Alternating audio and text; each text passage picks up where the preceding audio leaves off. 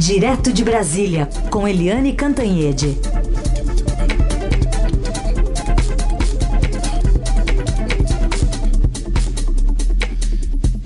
Oi, Eliane, bom dia. Bom dia, Raíssa e Carolina, ouvintes. Oi, Eliane, bom dia. Bom, vamos começar então com essa decisão do governo de afastar, né, o agora ex-vice-líder do governo lá no Senado, Chico Rodrigues. A gente traz aqui um trechinho da live de ontem, né, que não, não tem corrupção no governo, reafirmou, na verdade, que não existe corrupção no governo e desvinculou a sua equipe do caso do senador alvo de apreensão pela Polícia Federal. Vamos ouvir. Alguns querem dizer que o caso em Roraima tem a ver com o meu governo, porque ele é meu vice-líder. Olha, pessoal, eu tenho o total de 18 vice-líderes no Congresso. 15 na Câmara, que foram indicados pelos respectivos líderes partidários, e três no Senado, que é de comum acordo. Tá? Esse senador, ora nesse caso em é uma pessoa que gozava do, do prestígio, do carinho, de, de quase todos. Eu nunca vi ninguém falar nada contra ele. Aconteceu esse caso, lamento. Hoje ele foi afastado da vice-liderança. Agora, querer vincular o fato de ser vice-líder, a corrupção do governo, não tem nada a ver. Olha, é, real, realmente não tem nada a ver com corrupção do governo, mas a gente lembra que o presidente Jair Bolsonaro fez uma opção temerária porque ele mergulhou de cabeça na velha política, no centrão e em personagens que vão dar muito o que falar e que já dão muito o que falar.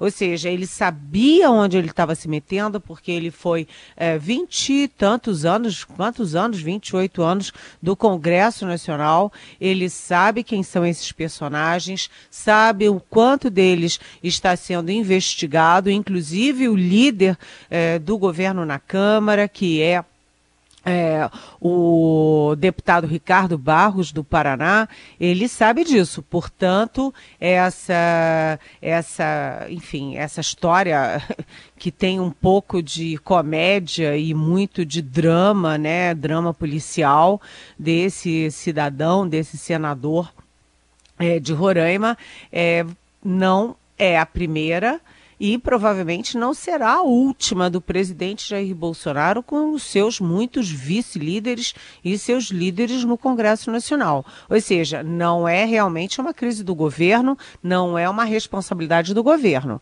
mas o presidente vai toda hora ter que se explicar porque tem muita gente complicada ao redor dele. É, o fato é que a história é é assim, a gente fica sem saber que mundo é esse. O sujeito vai preso, senador da República, aí pede para ir ao banheiro. Aí o policial olha aquele é, volume grande no bumbum. Diz que quer ir ao banheiro junto com ele. Chega lá, descobre que tem 17 mil reais, 17 mil reais dentro da cueca. Aí espreme daqui, espreme dali, conversa daqui, conversa dali, descobre que tem mais 15 mil é, dentro da mesma cueca, ou seja, é muito dinheiro.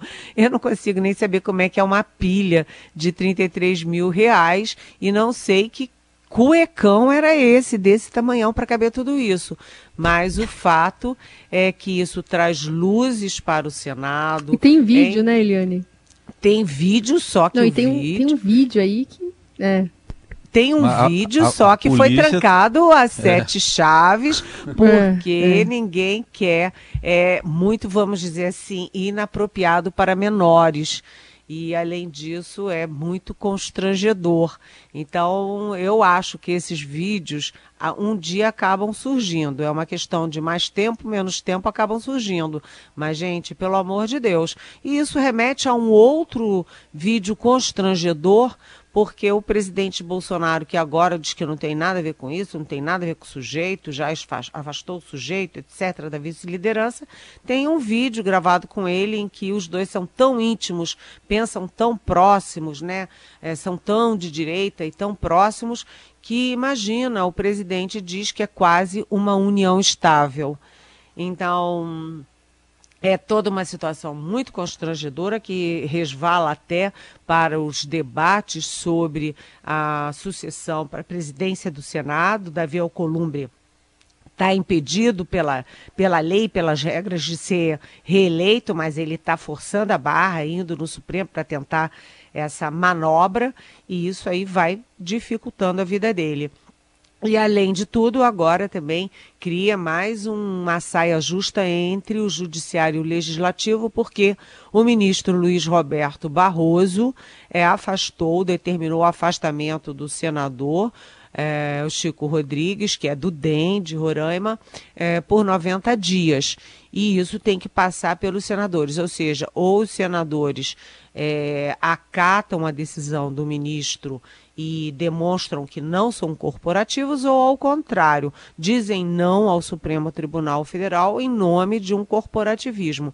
O fato é que é, é, essa história é, cresce, é uma história que tem um viés constrangedor, uma, um viés político, um viés é, que traz à tona tudo o que há de pior na política no momento em que o presidente Bolsonaro abraça justamente a velha política que ele tanto condenou. Muito bem, a alegação oficial da Polícia Federal é de constrangimento, né, para não divulgar o vídeo. Bom, mas tem outro vídeo que esse foi né, mais que um vídeo, foi transmitido ao vivo, né? Sessão do Supremo, 9 a 1 para manter, para mandar de volta para prisão o André do Rep. O 1 é o ministro Marco Aurélio. E também vimos cenas de constrangimento, né, Helene? É, com certeza. E sabe que é engraçado, porque eu falei aqui na Rádio Eldorado, né, quando, na segunda-feira, já quando estava cri, criada a grande confusão da soltura do André do rap, do rap, é, eu falei aqui que toda vez que tem um julgamento 10 a 1, todo mundo já sabe que o 1 é o Marco Aurélio, que adora ser do contra. E agora foi 9 a 1 porque o Celso de Mello saiu e o novo ministro, que tudo indica será o Cássio Nunes Marques, ainda não entrou. Então são 10 votos. Mas teve muito constrangimento, sim, muito bate-boca, muita gritaria. E o, o, enfim, o ministro Marco Aurélio é, acusou o presidente Luiz Fux, que caçou a liminar dele é, e mandou prender de novo o André do Rap, do rap, é, o ministro Marco Aurélio acusou o Fux de autoritário, de censor, disse que ele é, tinha que ser coordenador de iguais, que ele não está acima de ninguém, partiu para cima do Fux. E outros ministros, como Gilmar Mendes e Ricardo Lewandowski, aderiram à tese de que é, de criticar o Fux por ter derrubado monocraticamente uma liminar de um colega de um outro ministro. Aí eu lembro que não é a primeira vez, que já tem precedentes, e lembro o que o Fux diz e com muita propriedade que era uma questão de emergência, uma situação de extrema gravidade, que o tal do André do Rep é de alta periculosidade, que, enfim, ameaça a ordem pública, a segurança pública, e, portanto, ele tinha rapidez para agir, por isso derrubou. Mas ele, Fux, se comprometeu a não agir sempre assim, ou seja, não é uma coisa usual, é uma coisa é, emergencial, excepcional derrubar a liminar de um colega. Cá para nós, né? Aqui entre nós, que não somos magistrados, muito menos do Supremo. Ah, o Fux não tinha saído, ele tinha que fazer isso mesmo. Tinha que rapidamente dar, derrubar a liminar e mandar prender. E mesmo assim já foi tarde demais, porque o André do Rap, com muito dinheiro, muito dinheiro, tá por esse mundão afora, sabe-se lá onde. O fato é que o Marco Aurélio ficou sozinho, é, dizendo que não pode prender o, o, o, o, tal do André do Rep, que é do PCC, que é um grande traficante. Ele ficou sozinho, todos os demais defenderam sim, E aí a gente lê hoje no Estadão uma notícia deveras significativa, porque a polícia não está gastando rios de dinheiro e não está correndo atrás apenas do André do Rap solto pelo Marco Aurélio, mas sim a polícia está gastando um dinheirão e correndo atrás do prejuízo, é, tentando recapturar 21 criminosos soltos. Adivinha por quem, Heisen? Diz aí. Como é que é? A polícia está gastando uma fortuna não apenas para recapturar ah, é? o André do Rap, mas para recapturar outros 20, 21, mais 20. 21 é. criminosos soltos por quem? Diz aí. Pelo ministro Marco Aurélio. Pelo ministro e, Marco E não Aurélio. são só esses, a conta é até mais, mas é que esses aí é o que estão, é o que estão, que estão foragidos, né? A é, lista e... dos que ele soltou é maior até. A lista é muito maior, mas o Estadão fez um levantamento minucioso, aliás, parabéns pelo Estadão, grande reportagem, e mostra que é, esse dinheirão todo do cidadão brasileiro está gasto, está sendo gasto para buscar 21 criminosos soltos pelo ministro Marco Aurélio. Ou seja, o ministro tem precedente de soltar pessoas que não podem ser soltas. E ele, em vez de se explicar e de justificar a decisão, ele foi para o ataque contra o ministro Luiz Fux. Eu acho que na sociedade aí também deu é, 9 a 1, porque eu acho que 9 entre 10 brasileiros estão apoiando a decisão do Fux de barrar essa liminar. É, além disso, é, ficou, houve um certo consenso de que o artigo 316 do Código Penal ele sim é, determina que as prisões provisórias sejam ratificadas de 90 em 90 dias. Mas isso não cabe para quem já foi condenado, que já tem o crime consolidado, cristalizado, como era o caso do André do Rep, e isso também não significa a soltura automática. Cada caso é um caso, ou seja, o Marco Aurélio perdeu de lavada. Ele disse que não estava no banco dos réus, mas de certa forma estava sim. A gente está com a Eliane Cantanhede, direto de Brasília, falando dos assuntos importantes de Brasília, mas também de São Paulo. Vamos focar aqui na capital, porque há um mês das eleições municipais, Celso Russomano e Bruno Covas estão tecnicamente empatados na disputa pela prefeitura. Segundo pesquisa Ibope TV Globo Estadão, eles têm 25% e 22% das intenções de voto, respectivamente. Na sequência, tem Guilherme Boulos do PSOL com 10% e Márcio França do PSB com 7%. Agora decolou a, a eleição, Eliane?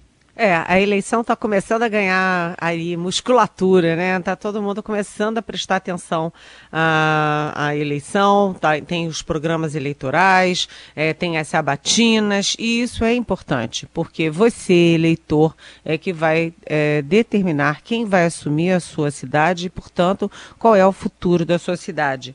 Agora, eu queria citar, além desses que você citou, é, Carolina, o Gilmar Tato, porque o Gilmar Tato estava lá no balaio dos nanicos, ele que é candidato de um dos grandes partidos de São Paulo, historicamente, que é o PT, e que agora deu um pequeno salto de um para 4%. Pode parecer pouco, mas não é.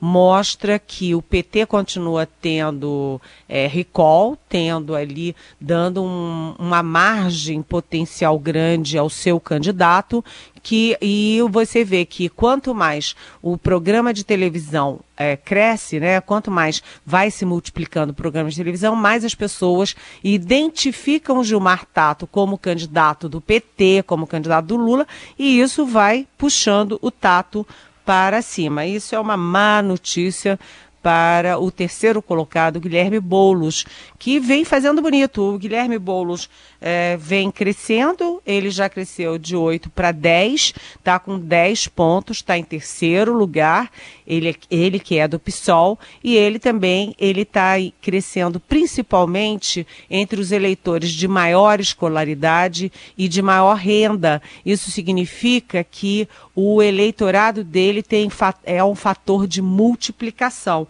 Então, essa guerrinha ali da esquerda com a esquerda, do PT com o PSOL, do Gilmar Tato com o com o Boulos, isso pode, isso, enfim, dá muito pano para manga. A gente ainda vai comentar muito sobre isso, porque torna incerta aí a, a, a, incerto o rumo das esquerdas na principal capital do país.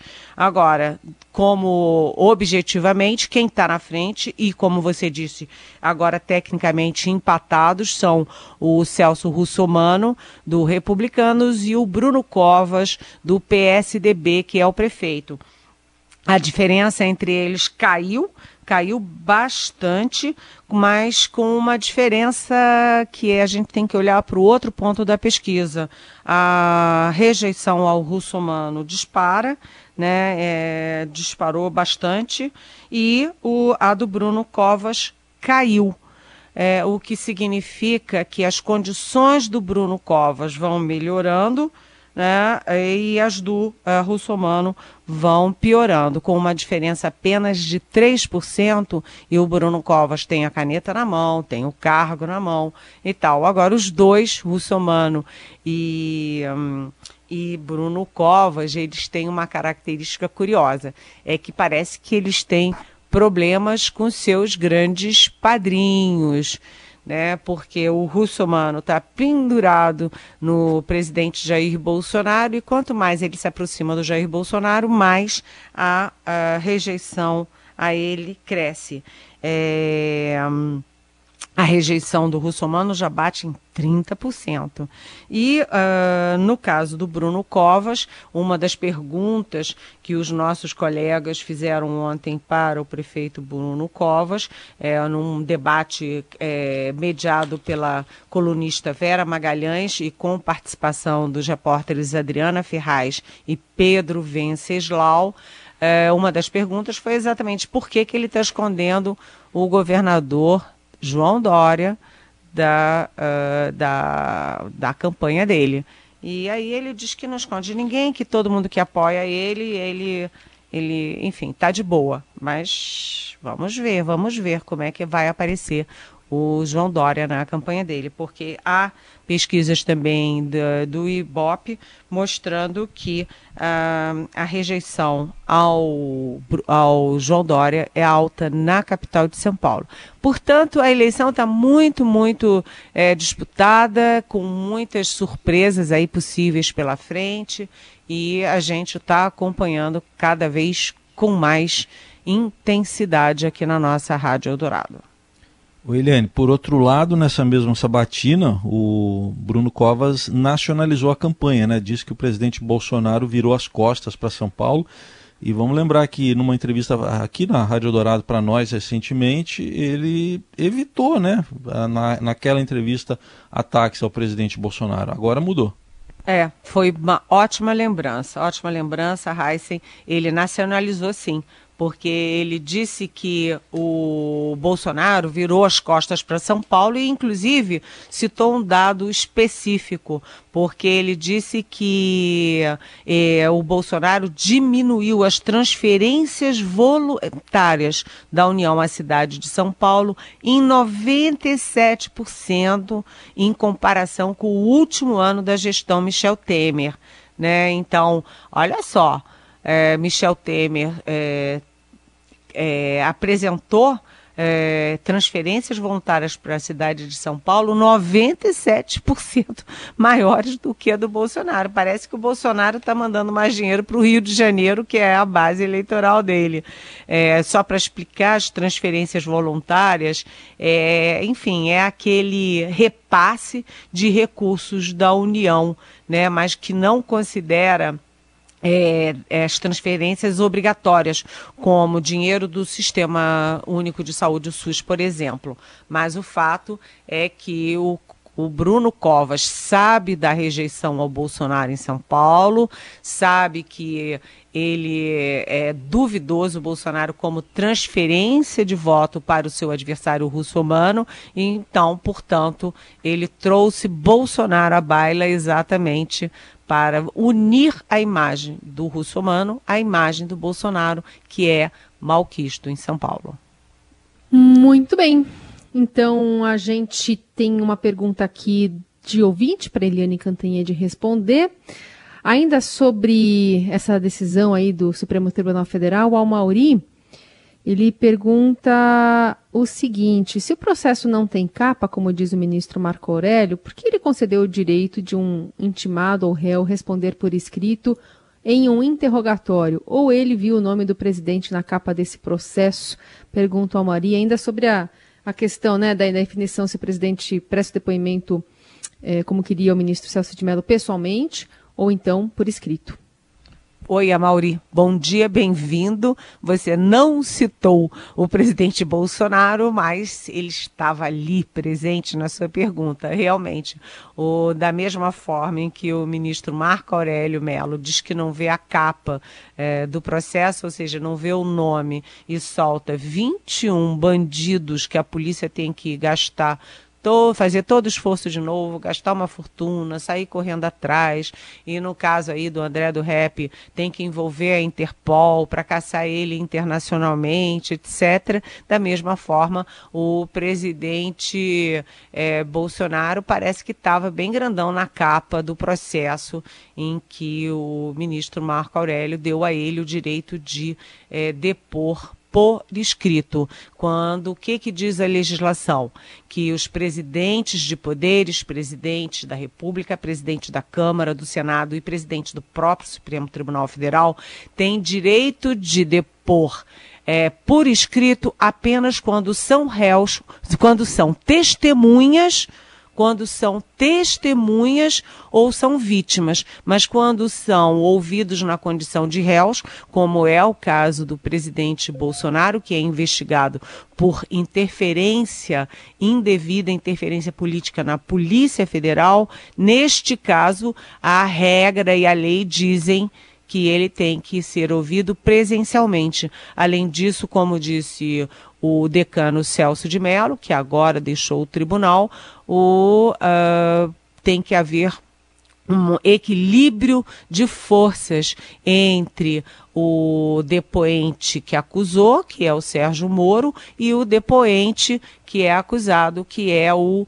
é, é, o presidente Jair Bolsonaro. Se o Moro depois presencialmente, cabe ao presidente Bolsonaro depor é, também presencialmente. Mas essa questão não é pacífica no Supremo, vai ter uma votação em plenário e tudo pode acontecer. Não dá para a gente imaginar ao Mauri qual vai ser o resultado desse, desse julgamento em plenário. Tá aí a resposta da Eliane, as perguntas que chegam para cá com a hashtag Pergunte para Eliane nas redes sociais, ou então pelo WhatsApp 994811777. Lembrando que se você perdeu, está na dúvida se a Eliane já respondeu a sua pergunta, alguns ouvintes sempre às vezes repetem ela aqui, pode procurar pelo podcast né, da Eliane, que fica depois nas plataformas digitais, ou também o acesso à coluna pelo site da Rádio Dourado. Eliane, obrigada, bom fim de semana. Ah, mas eu não posso me despedir assim, não. Porque ah, hoje não? nós temos a segunda rodada é, das sabatinas do Estadão com Verdade. os candidatos a, a, prefeito de São Paulo. E eu vou ser a moderadora com a participação dos colegas Ricardo Galhardo e Túlio Cruze. E adivinha quem vai ser o entrevistado de hoje? É o Guilherme Bolos do PSOL, que é a grande novidade, a grande interrogação dessa atual é, campanha campanha municipal em São Paulo. Então, eu convido a vocês todos, inclusive você, Heisen, você, Carolina, para uhum. participarem, para ouvirem. Teremos também perguntas é, de uh, ouvintes muito qualificados. É a partir das 14h30, ou seja, das duas e meia da tarde, com a duração de uma hora e ter, será transmitido em todas as plataformas do nosso Estadão.